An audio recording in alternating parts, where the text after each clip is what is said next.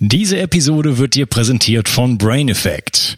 Brain Effect ist das junge, sympathische Berliner Startup von dem mehrfachen Bio 360 Gast Fabian Völsch. Ich möchte dir heute von dem Produkt Recharge erzählen. Recharge richtet sich an Sportler, die alles aus ihrem Körper herausholen wollen, aber auch wissen, wie wichtig die Regeneration ist. Recharge ist ein Getränk in Pulverform, das in Zusammenarbeit mit dem Sportwissenschaftler Dr. Ingo Frohböse entwickelt wurde. Es enthält wichtige Aminosäuren, Zink, B-Vitamine, Grünteeextrakt, Ashwagandha und vieles mehr. Es schmeckt gleich nach Zitrone und bringt dich gleich nach dem Workout wieder in Topform. Und das Beste ist, als Hörer von Bio 360 bekommst du auf Recharge und die anderen Produkte von Brain Effect satte 20% Rabatt mit dem Gutscheincode Bio 360. Folge dem Link in der Beschreibung oder in den Show Notes. Und du tust nicht nur dir etwas Gutes, sondern unterstützt auch noch diesen Podcast und hilfst mit, dass es ihn auch in Zukunft noch geben wird. Bio 360. Zurück ins Leben. Komm mit mir auf eine Reise. Eine Reise zu mehr Energie und fantastischer Gesundheit. Ich möchte dir das Wissen und den Mut vermitteln, den ich gebraucht hätte, als ich ganz unten war. Dabei will ich dir helfen, wieder richtig in deine Energie zu kommen. Zurück ins Leben. Hallo ihr Lieben, das ist der dritte Teil von meinem Interview mit Mario Adelt und wir reden über das HIT bzw. HIIT-Training. Hallo Mario. Hallo Unkas. Hey, wir haben im äh, Ende des zweiten Teils ähm, angefangen, über das HIT-Training zu sprechen, im ähm, Gegensatz zum HIET-Training, also das äh, Krafttraining, hochintensive Krafttraining sozusagen. Und äh, ja, ich wollte mal so ein bisschen berichten, wie da so mein Weg war. Ich habe bisher halt so ein drei, über drei Sätze so ein Kettlebell-Training gemacht, relativ regelmäßig, ungefähr seit einem Jahr und habe jetzt angefangen, etwas wieder äh, zu etablieren, was ich schon mal als Big Experiment gemacht habe, nämlich das Ganze mit sozusagen super slow zu kombinieren. Das heißt, ich mache jetzt eigentlich das Ganze, was ich vorher gemacht habe, mache aber nur noch einen einzigen Satz ähm, und ähm, mache das Ganze jetzt, jetzt geht's auch nicht mehr vor, habe ich immer gezählt, äh, weiß ich nicht, ich habe so 20 bei mir sind 20 Kilo im Moment äh, Kettlebell und dann mache ich halt äh, meine, meine Kniebeugen quasi zum Beispiel. Und äh, vorher habe ich gezählt und dann ging es halt darum, weiß ich nicht, so und so viele, 20 oder 25 oder sowas äh, ähm, dann zu machen dreimal und jetzt zähle ich gar nicht mehr, sondern warte einfach nur, bis äh, meine Beine anfangen zu wackeln und ich mehr förmlich umfalle sozusagen mhm. und versuche auch noch die letzte, äh, auch dann, wenn der Muskel schon nicht mehr kann, also wenn ich tatsächlich nicht mehr aus der Hocke sozusagen aufstehen kann, da noch irgendwie zwei bis fünf Sekunden sozusagen zu bleiben. Und ähm, das heißt, ich bin letzten Endes nach circa einer Viertelstunde durch mit dem ganzen Training. Ja. Und heute zum Beispiel, ich habe es gestern gemacht, nachdem ich vielleicht fünf, sechs Tage oder sowas nicht gemacht hatte, wie aus anderen Gründen. Und äh, heute tut mir eigentlich alles weh. Das heißt, ich habe schon so das Gefühl, das war effektiv. Ne? Und ähm, ich komme jetzt plötzlich mit einem Drittel der Zeit aus. Und ähm, die, ich weiß, ich kann jetzt noch nicht, kann nicht sagen, ob das jetzt genau so erfolgreich in dem Sinne oder so äh, wäre, habe aber den, das Gefühl, dass es, dass es so ist und bin auch deutlich motivierter, das zu tun, weil jetzt, äh, weil es nicht mehr so lange dauert. Ich kann das also mal ebenso einschieben, so äh, zu, zu verschiedenen Momenten und es ist es belastet, also es belastet mein Leben nicht mehr so. Es ist zwar, es ist zwar sehr intensiv und kein Spaß, wenn ich das mal so sagen darf, aber das war es früher auch nicht. Ja, also die Dreiviertelstunde und eigentlich äh, war mein Programm äh, mal ursprünglich ausgelegt auf fünf Wiederholungen und das dauert dann deutlich über eine Stunde und das ist mir zu lang. Ich möchte nicht eine Stunde lang äh, Gewichte in der Gegend rumstemmen ähm, das macht mir persönlich keinen Spaß. Und wenn ich mit einer Viertelstunde das Gleiche erzielen kann, dann äh, finde ich das viel, viel, viel, viel motivierender. Und äh, ja, was sagst du zu diesem, zu diesem Super Slow-Geschichten? Das ist die effektivste, aber vor allem auch die sicherste Form, den Körper gesund zu trainieren. Hast du aber auch wirklich toll beschrieben. Genau das ist auch äh, die Zielsetzung meiner Kunden. Das sind Menschen, die eben nicht die Leistungssportler sind oder eben auch nicht diejenigen, die sagen, ich will jetzt einfach mal aus Spaß mehrere Stunden mit Sport verbringen pro Woche, sondern das sind Menschen, die einen wichtigen Job haben, die viel Leistung in ihre Arbeit bringen, ihre Familie dann auch noch haben und ihre Zeit für das Training auf ein Minimum reduzieren wollen. Sie haben verstanden, dass das Training wichtig ist, um langfristig gesund zu bleiben, Schmerzen wieder zu reduzieren und eben im Alltag dann auch leistungsfähiger zu funktionieren. Aber es soll eben nicht unnötige Zeit aus der wertvollen Freizeit rauben. Und genau das ist eben die Zielsetzung. Man hat quasi diesen All-in-One-Effekt, äh, den du ja in der letzten Episode auch kurz beschrieben hast. Sprich, man trainiert zwar in erster Linie die Muskulatur, aber darüber hinaus trainiert man eben auch das Herz-Kreislauf-System und eben auch die passiven Strukturen wie Knochen, Gelenke. Also man hat einen Rundumschlag auf sämtliche Strukturen des Körpers, die auf das Training reagieren können, in einer kurzen Zeit trainiert. Und dieses Super Slow hat den ganz großen Vorteil, dass man eben keine Schwungbelastung entwickelt und eben auch mhm. keine High Impact, keine schnellen, intensiven Belastungen auf den Körper bringt. Und das ist das, was die größte Gefahr bei allen Sportarten ist. Es ist also nicht das Gewicht, was man bewegt oder die Bewegung, die man ausführt. Es gibt keine gefährliche Bewegung als solches. Es wird immer gesagt, man darf die und die Übung nicht mehr machen, weil sie eben gefährlich sei. Völliger Quatsch. Es wird immer nur falsch ausgeführt. Und der häufigste Fehler ist tatsächlich, das Ganze mit viel Schwung und Tempo auszuführen. Und ganz besonders, wenn es dann eben, und das ist eben auch das, was ich bei dem HIT, HIIT-Training leider dann auch mit ja, äh, weniger guten äh, Erfahrungen mir anschaue, wenn es, wie es eben in der Landschaft umgesetzt wird, auch von vielen Trainern inzwischen, die eigentlich von der Materie gar keine Ahnung haben, aber eben das Training so ja explosiv und damit eben auch so äh, imposant wie möglich für die Zuschauer gestalten wollen. Da werden eben Sprünge ausgeführt mit Gewichten und sonst irgendetwas. Das sieht unheimlich athletisch aus, aber es hat eine unheimliche Belastung auf Gelenke, auf Knochen, auf die Muskulatur selbst und es bringt eben keinen Vorteil im Training. Es hat nur ein unnötig hohes Verletzungsrisiko. Ja, und Verletzung ist natürlich das, was äh, letzten, letzten Endes ähm, einen unglaublich auch dann immer wieder nach hinten werfen kann. Ne? Also das ist für mich ein ganz wichtiger Aspekt, ähm, nicht in den Bereich von Verletzung zu kommen, sondern einfach äh, in, also lieber ein bisschen weniger trainieren oder oder anders trainieren, als äh, Verletzung zu riskieren, weil so, wenn man einmal verletzt ist oder sich eine Sehenscheinentzündung oder sowas zugezogen hat, dann ist man ja teilweise für Wochen oder Monate raus. Ja, und das hat dann für mich katastrophale Folgen. was die Körperkomposition und so weiter angeht. Ähm, deswegen ist das für mich ganz, ganz wichtig.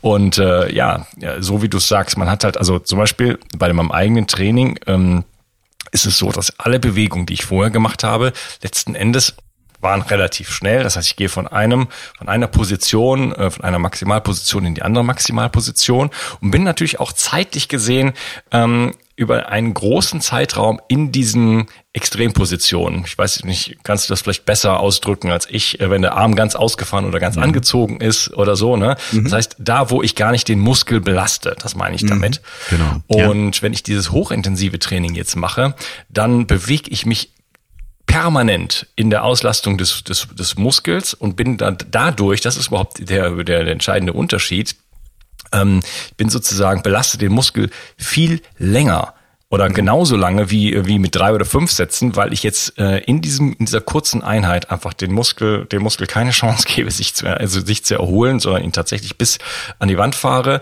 und äh, dann ist das, dann ist dieser Muskel durch, dann macht er auch nichts mehr. Es sei denn, man würde jetzt das machen, was du eben gesagt hast, danach nochmal Gewichte reduzieren oder so. Das habe ich noch nicht ausprobiert, aber ähm, ich habe auch ähm, gehört, dass ja, also man quasi mit diesem einen Satz quasi 90 Prozent von dem erreichen kann, was äh, was so geht. Ne? Also man könnte jetzt noch die letzten 10 Prozent sozusagen erreichen, indem man Gewichte reduziert oder doch noch ein paar Sätze hinten dran hängt. Aber mir reichen die 90 Prozent und äh, ich finde das sehr schön, dass ich damit 15 Minuten auskomme.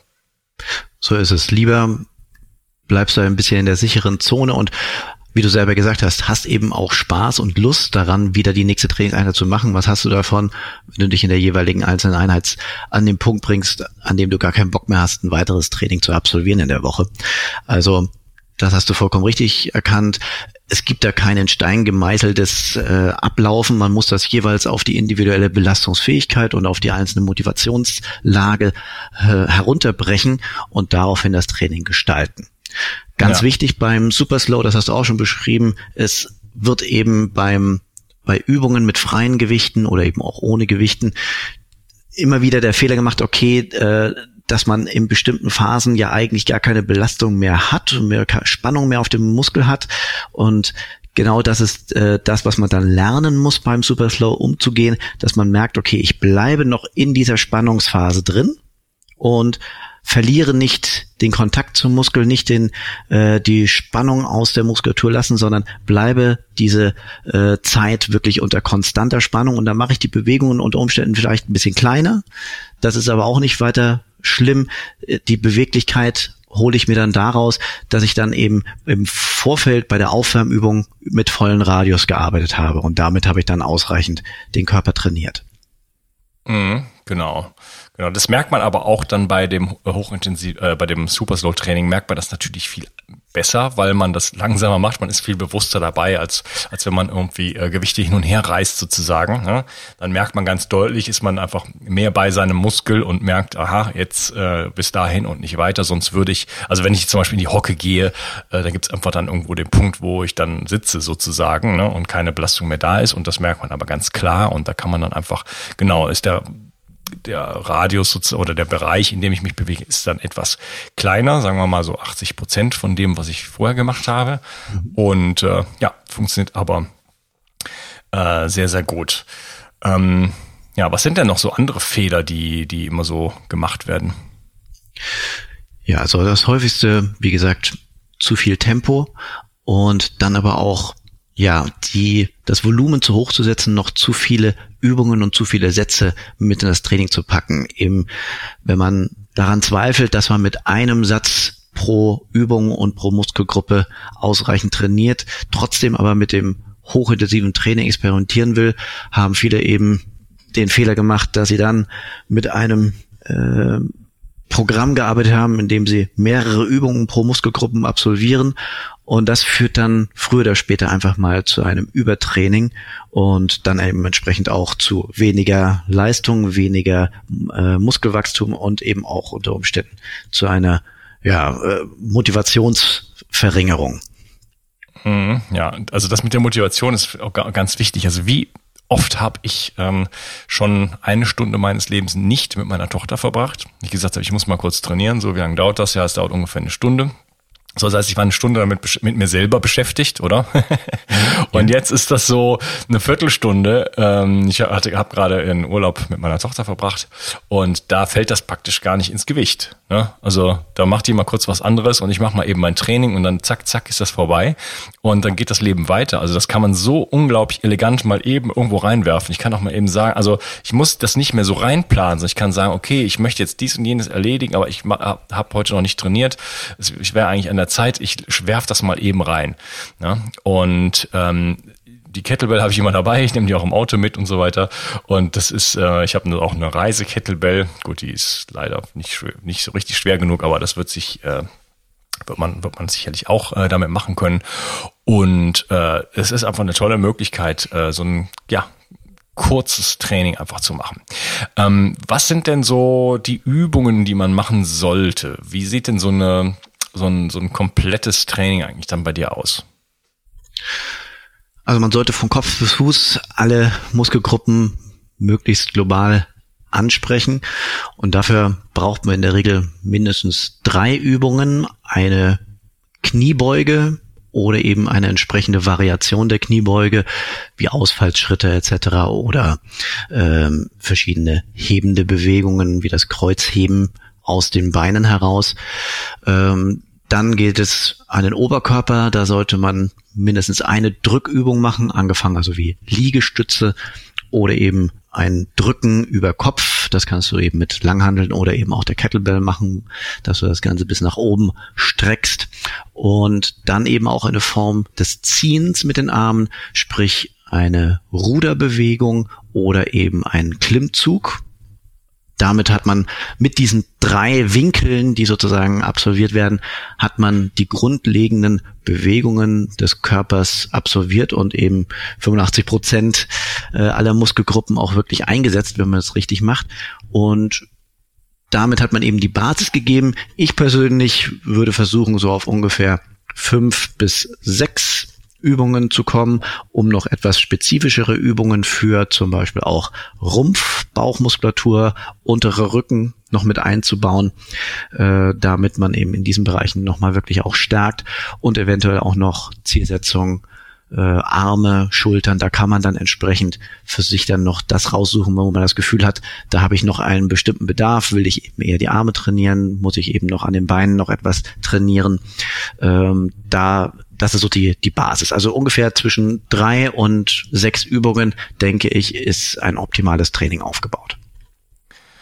Oh Mann, ich mache ja alles richtig, Mario.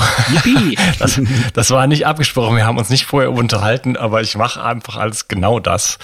Und ähm, ähm, du hast vorher mal irgendwann gesagt, äh, ohne Gewichte ist das schlecht möglich. Du hast jetzt Liegestütze erwähnt und tatsächlich sind die Liegestütze, was so den Brustbereich geht, ähm, das einzige, was ich mache in meinem Training, wo, wo ich keine Gewichte verwende und mache dann so, ja, weiß ich ja gar nicht mehr wie viel, das waren irgendwann mal 50 oder so und jetzt mache ich die halt auch super langsam, mhm. äh, bis ich quasi äh, einfach mit der Nase auf dem Boden liege ja. anfangen zu zittern und so weiter. Also habe ich schon das Gefühl, dass es das irgendwie bringt, bin mir aber nicht ganz sicher, ob man das nicht irgendwie noch optimieren könnte durch vielleicht andere Winkel oder irgendwie doch ein paar Gewichte oder sowas. Was, was meinst du zu Liegestützen? Genau, also das hast du vollkommen richtig erkannt. Also allein schon durch das Umstellen auf das langsame Tempo ist für viele dann schon die Intensität erstmal deutlich gestiegen, wenn man dann eben spürt, wie man die Muskeln auch wirklich konstant unter Spannung hält in der Übung. Wenn man das erstmal lernt, dadurch wird schon mal die Intensität in der Übung gesteigert. Trotzdem wird man früher oder später dann einen Trainingseffekt wieder erzielt haben, aber man braucht verhältnismäßig viele Wiederholungen oder lange Spannungszeiten. Äh, und man sollte eben versuchen, innerhalb von 40 bis 90 Sekunden den Muskel an seine Erschöpfungsgrenze zu bringen. Das hat sich als optimal für die Muskelphysiologie gezeigt. Äh, sprich, ich setze immer so bei zwei Minuten die Grenze. Wenn jemand deutlich äh, mehr als zwei Minuten eine Übung ausführen kann, dann sollte man auf jeden Fall die Belastung erhöhen. Und das kann man natürlich entweder über äußere Gewichte oder über eine veränderte Ausführung machen. Und bei den Liegestützen ist es sozusagen der einfachste Weg. Nimm mal die Füße zum Beispiel auf einen Hocker und mhm. hast dadurch einen anderen Winkel, der plötzlich deutlich schwieriger ist und mit dem du deutlich weniger Wiederholungen ausführen kannst. Mhm. Ja, das ist ja dann noch schon so eine halbe Kombination mit äh, einer Drück, einer oben Drückübung sozusagen, Richtig, je nachdem, genau. welchen Winkel man dann nimmt, ja. Und beim ja. Klimmziehen kann man das dann eben auch mit verschiedenen Armstellungen machen, wenn man eben mit engem Untergriff sozusagen äh, schon dem Übungszahl recht hoch hat, die Wiederholungszahl recht hoch hat, dann kann man die Arme etwas weiter äh, als schulterbreit setzen, unterschiedliche Griffvarianten, Kammgriff, also sprich die Handfläche schaut nach vorne.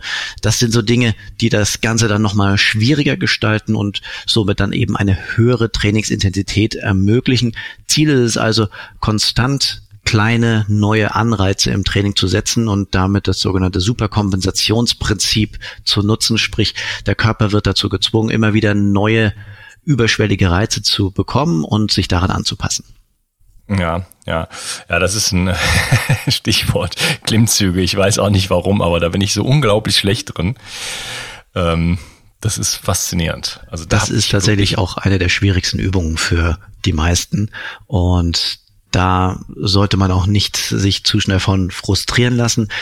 Ein Ansatz, den ich da verfolge, ist zum Beispiel, ähm, also entweder eine Übung äh, mit Gewicht zu machen, sprich eine, eine Ruderbewegung zu machen oder eben zum Beispiel eine Stange, einen Besenstiel zwischen zwei, äh, auf zwei Stühle zu legen, quer zu legen, so dass man von unten das fassen kann und dann macht man quasi nicht einen Klimmzug, sondern man zieht die Stange zum Bauch, also sozusagen eine umgekehrtes, eine Mischung aus Rudern und Klimmziehen. Man hat aber eben nicht das volle Körpergewicht durch diesen schrägen Winkel, den man dort eingeht. Oder wenn man eben nur eine Klimmzugstange oder äh, Ringe als Möglichkeit hat, dann kann man mit sogenannten negativen Training starten. Man nimmt einen Hocker dazu, steigt auf den Hocker, kann sich dann schon in die Ausgangsposition nach oben bringen, sprich man hat schon das Kinn über der Stange und dann lässt man sich langsam, eben wieder super langsam, runter in die gestreckte Position der Arme und hat dann ein sogenanntes Negativtraining. Man unterscheidet sozusagen das Positive, das ist das Anheben, das aktive Anheben des Gewichts und eben das Negative, die negative äh, Komponente eines Trainings, wo man das Gewicht kontrolliert wieder herablässt. Und das kann man eben auch nutzen, wenn man nicht in der Lage ist, äh, sich aktiv nach oben zu ziehen, dann ist man meistens trotzdem in der Lage, sich kontrolliert herabzulassen. Und diesen Trainingseffekt kann man nutzen, bis man dann in der Lage ist, auch positiv sich nach oben zu ziehen.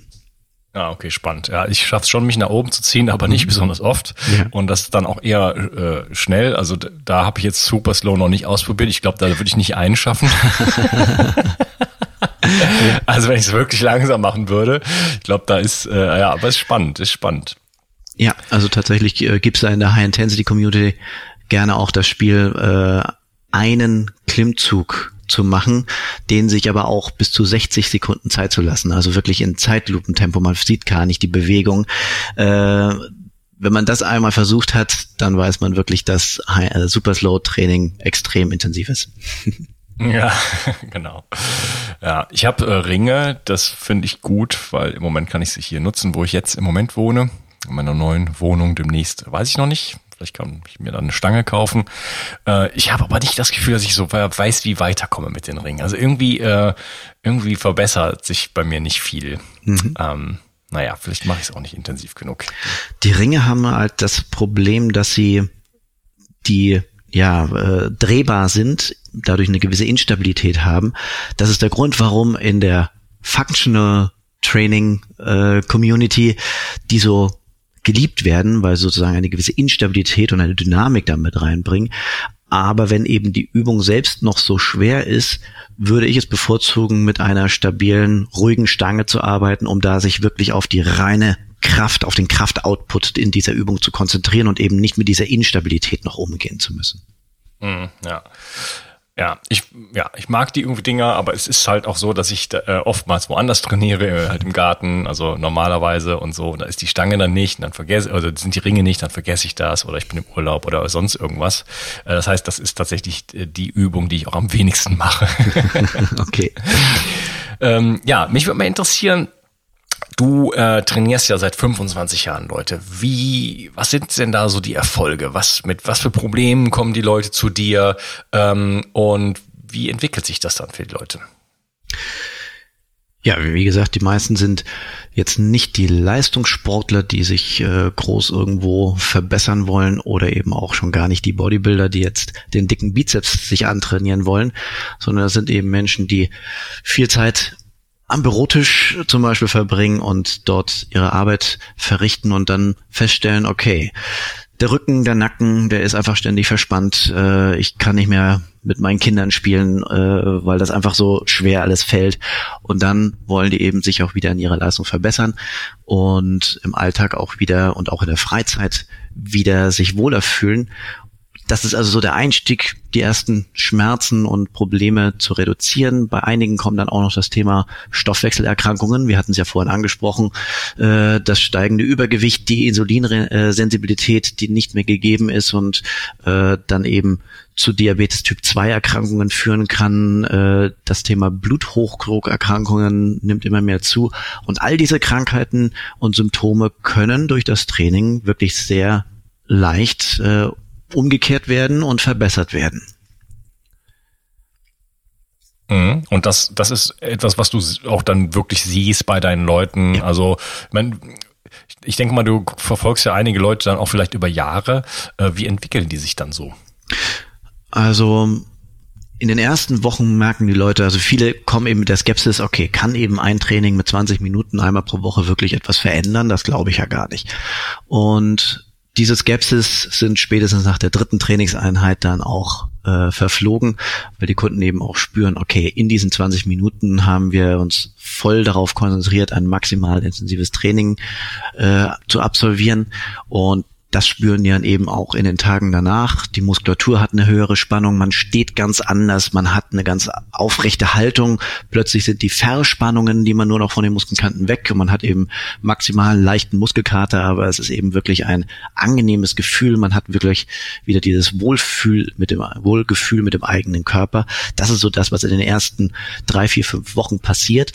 Und wenn Sie dann eben auch dranbleiben, kommt es eben auch dazu, dass wirklich auch Muskulatur aufgebaut wird und genau diese Effekte dann, wie ich sie vorhin beschrieben habe, dann auch in Kraft treten. Die erhöhte Muskelmasse führt dazu, dass sich die, äh, der Zuckerstoffwechsel wieder optimiert und somit äh, werden die überschüssigen Kalorien nicht mehr in den Fettspeichern gelagert, sondern eben die Muskulatur wird damit versorgt und auf einmal verändert sich die Körperzusammensetzung. Oft für die äh, sind die Kunden darüber überrascht, dass sich das Gewicht gar nicht geändert hat. Deswegen sage ich denen, schmeißt mal eure Waage zu Hause lieber weg. Denn der Effekt, der häufig passiert, ist, dass in gleichem Maße Muskelmasse aufgebaut wird, kilomäßig gesehen, wie eben auch Fett abgenommen wird. Und trotz des gleichen Gewichts merken die Kunden, dass sie eben sich deutlich besser fühlen oder auch besser aussehen. Sie passen wieder besser in ihre Klamotten, sie stehen aufrechter, sitzen wieder, haben wieder ein strafferes Körpergewebe und fühlen sich einfach wohler und gesünder in ihrem Körper. Das passiert also schon in den ersten Monaten sehr schnell und diesen Effekt wollen die meisten dann auch langfristig erhalten und deswegen habe ich eben vielen auch schon seit zehn Jahren äh, ein regelmäßiges Training. Ja, also Muskelaufbau, äh, das ist vielleicht nicht jedem klar, wozu das dient. Ähm, mir war das früher auch nicht klar. Ich war nicht äh, nie sportlich und ähm, Muskeltraining habe ich eher drauf herabgeschaut. Ich habe gedacht, das sind Leute, die interessieren sich nur für, weiß ich nicht, ihr Aussehen oder sowas. Ähm, es hat viele Jahre gedauert, bis mir die Bedeutung von ja, von Muskelaufbau, äh, von Krafttraining für Gesundheit klar geworden ist. Und du hast jetzt schon einige Sachen angesprochen. Also Muskelgewebe hat zum Beispiel mehr Mitochondrien, ist metabolisch aktiver, verbraucht mehr Zucker, ähm, hilft mir dabei, ähm, meine Insulinsensitivität sozusagen zu verbessern, also, also andersrum gesehen, mich von Diabetes 2 quasi zu entfernen und äh, damit auch meinen Energiestoffwechsel über den Tag äh, gesehen einfach deutlich zu verbessern. Also auch diese Energielöcher nicht mehr zu haben, die viele Leute kennen. Ähm, das, da kann man natürlich mit der Ernährung auch viel machen. Aber ähm, und dann ist es natürlich so, dass wir, je älter wir werden, desto mehr Muskeln verlieren wir, äh, ganz natürlich sozusagen. Und ich bin auf jeden Fall schon in dieser Zone angekommen. Ähm, das heißt, ähm, da ist es nötig, sozusagen, also je älter man wird, umso mehr Krafttraining quasi zu machen. Denn äh, es ist ja auch so, also gerade dann, äh, in, wenn man wirklich älter ist, also ich sage jetzt mal 70 oder 80 aufwärts, dass viele äh, Menschen ähm, gesundheitliche Probleme dadurch bekommen, dass sie einfach äh, ja einfach nicht keine Muskeln mehr haben, nicht flexibel sind und so weiter und dann fallen und dann äh, wirklich die großen Probleme eigentlich dann erst entstehen. Ja, gerade im hohen Alter ist das Training besonders wertvoll. Da hast du vollkommen recht. Denn was eben dort passiert, wenn wir keinen zusätzlichen Trainingsreiz geben, ist, dass der Körper sagt, okay, ich habe schon meine wichtigsten äh, Ziele im Leben umgesetzt. Ich brauche keine Muskulatur mehr, um meinen Alltag zu gewährleisten. Und die Kraftbelastung wird dann eben zurückgenommen im Alltag. Die Leute wollen immer weniger Leistung bringen. Und das ist genau das Falsche, was man macht, die Menschen im Alter zu schonen, ist eben genau nicht richtig. Man darf ihnen nicht einen Rollator zugeben oder den Stock, sondern stattdessen sollte man sie regelmäßig äh, motivieren, aktiv zu sein und eben auch wirklich kraftorientierte Einheiten auch zu absolvieren. Mein ältester Kunde ist aktuell 87 Jahre, macht auch schon seit vielen Jahren bei uns das Training und der profitiert wirklich unglaublich davon. Es ist ganz, ganz wichtig, dass die Muskulatur im hohen Alter nicht nur erhalten bleibt. Sie kann tatsächlich sogar nochmal aufgebaut werden, wenn man eben entsprechend sicher das Ganze gestaltet. Ich habe gerade so Bilder, Bilder vor Augen. Kettlebell-Training im Altersheim. ja, hoffentlich nicht mit einem aufblasbaren Plastikball dann, sondern ja. trotzdem mit echten Gewichten und kann man tatsächlich machen. Ähm, in den Social Media Kanälen wird auch immer wieder mal gezeigt, wie ältere Menschen auch im CrossFit Bereich mit Freihandeln und so weiter arbeiten oder auch mit Kettlebells. äh, sehe ich kritisch. Ich denke, da kann man dann wirklich auch mal mit anderen, sollte man auch definitiv mit anderen Übungen arbeiten und im Optimalfall mit Maschinen arbeiten, um eben wirklich eine maximale Sicherheit zu bieten. Mhm, ja, verstehe. Ja. Kommt natürlich darauf an, wie man sich äh, da ins hohe Alter hingearbeitet hat, ne, wo man dann da steht. Ganz ähm, genau. Ja, ja, ja, aber dieses Schonen ist ein wichtiger Aspekt, denn das ist ja so etwas, das hat sich schon so entwickelt, dadurch, dass wir irgendwie den letzten weiß ich nicht, 100 bis 10.000 Jahren angefangen haben, uns sesshaft zu machen und es uns irgendwie gemütlich gemacht haben, was ja auch okay ist und äh, versucht haben, bestimmte Unwegsamkeiten der Natur sozusagen äh, zu kontrollieren. Und äh, letzten Endes äh, hat das dazu geführt, dass wir weit über über das Ziel hinausgeschossen sind.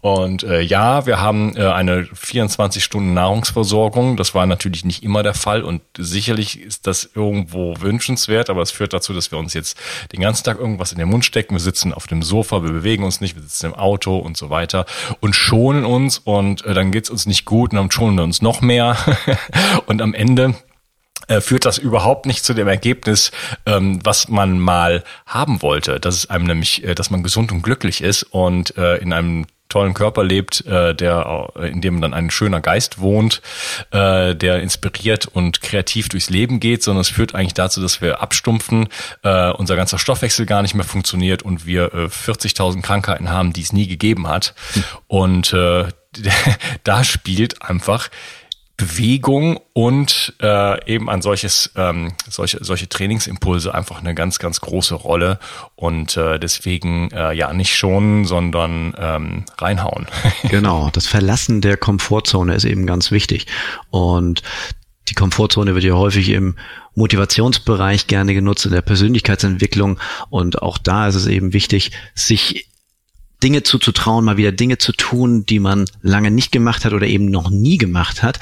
Erst dann kann man sich weiterentwickeln. Und das ist auch das, was beim Körper der Fall ist. Wenn ich den Körper eben ständig nur schone und stattdessen nur konsumiere, eben ständig nur äh, Leckerchen zuführe und eben keine Belastung abrufe, dann baut der Körper tatsächlich ab.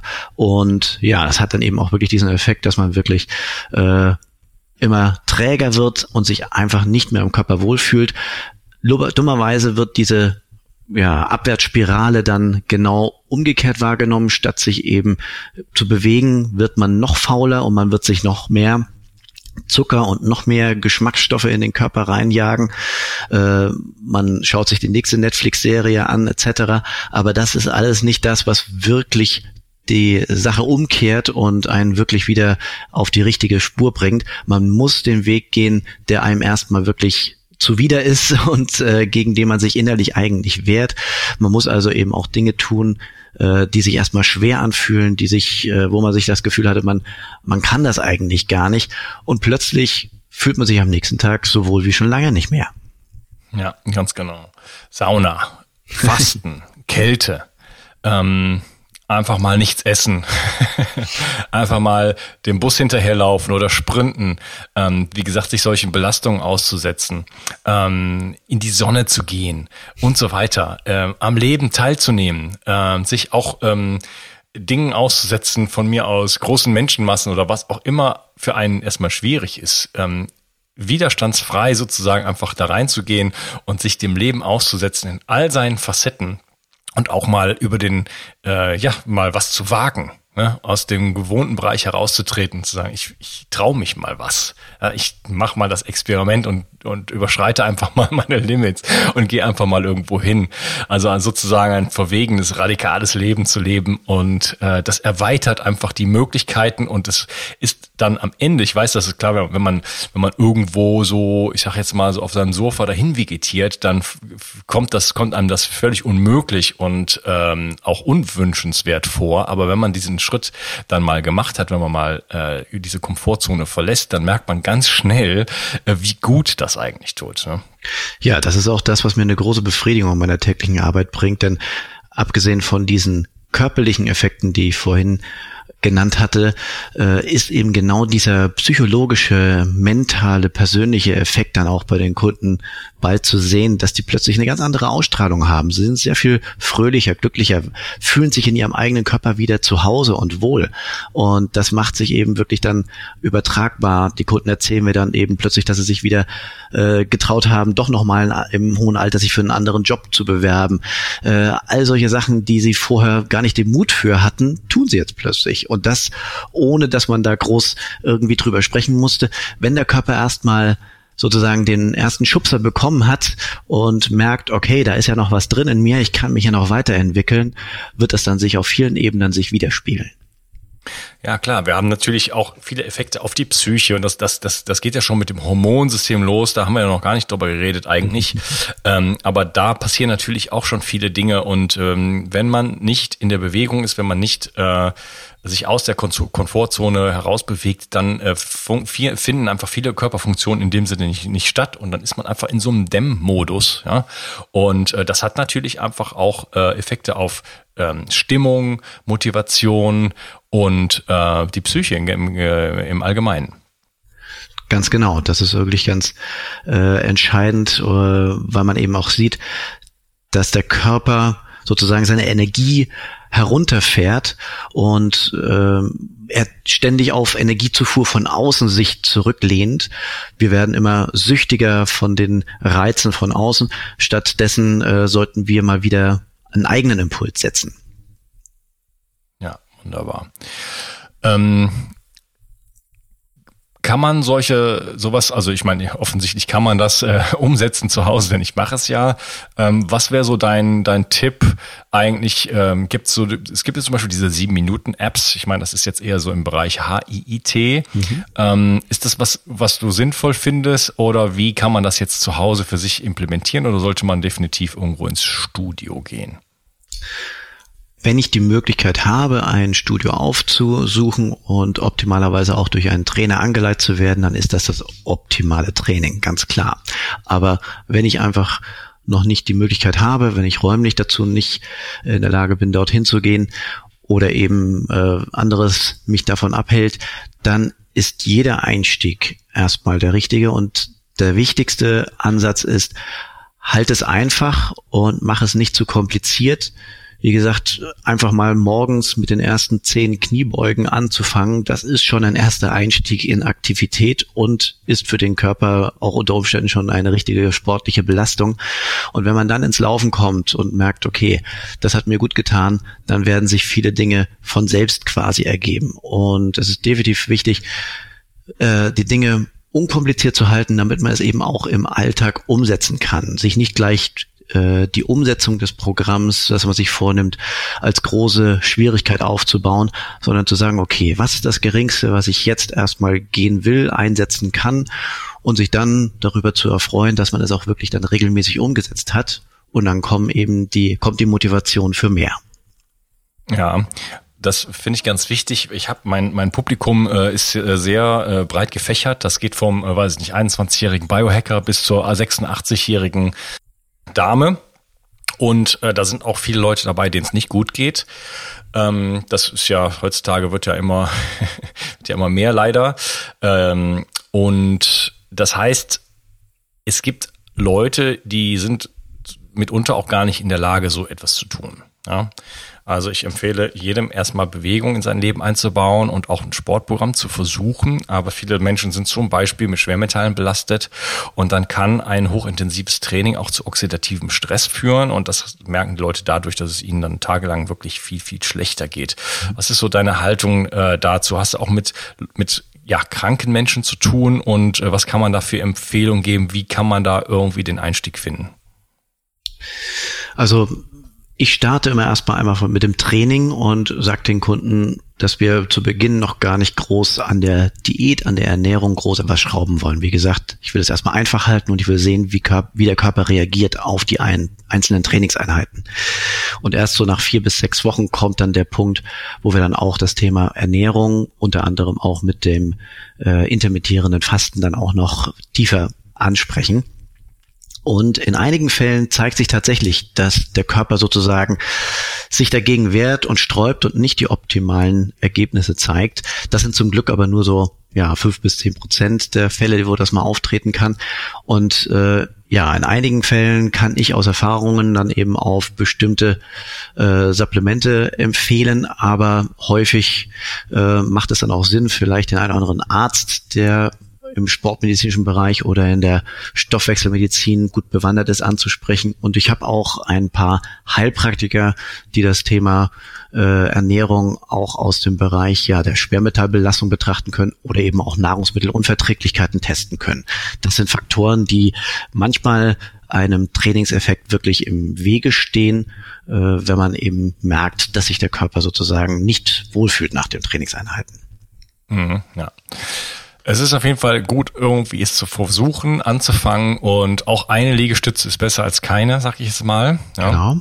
Und wenn ich nur eine schaffe, dann, dann ist das äh, mein Training. Ja. Und irgendwann sind es vielleicht mal zwei. Ja. Also da muss man sich, muss, muss man sich auch nicht scheuen und sagen, äh, ich kann das alles nicht, sondern eine Liegestütze und auch wenn ich nur eine halbe schaffe, macht ja nichts. Äh, aber einfach mal äh, daran zu gehen und sich aus diesem Schonmodus rauszukommen.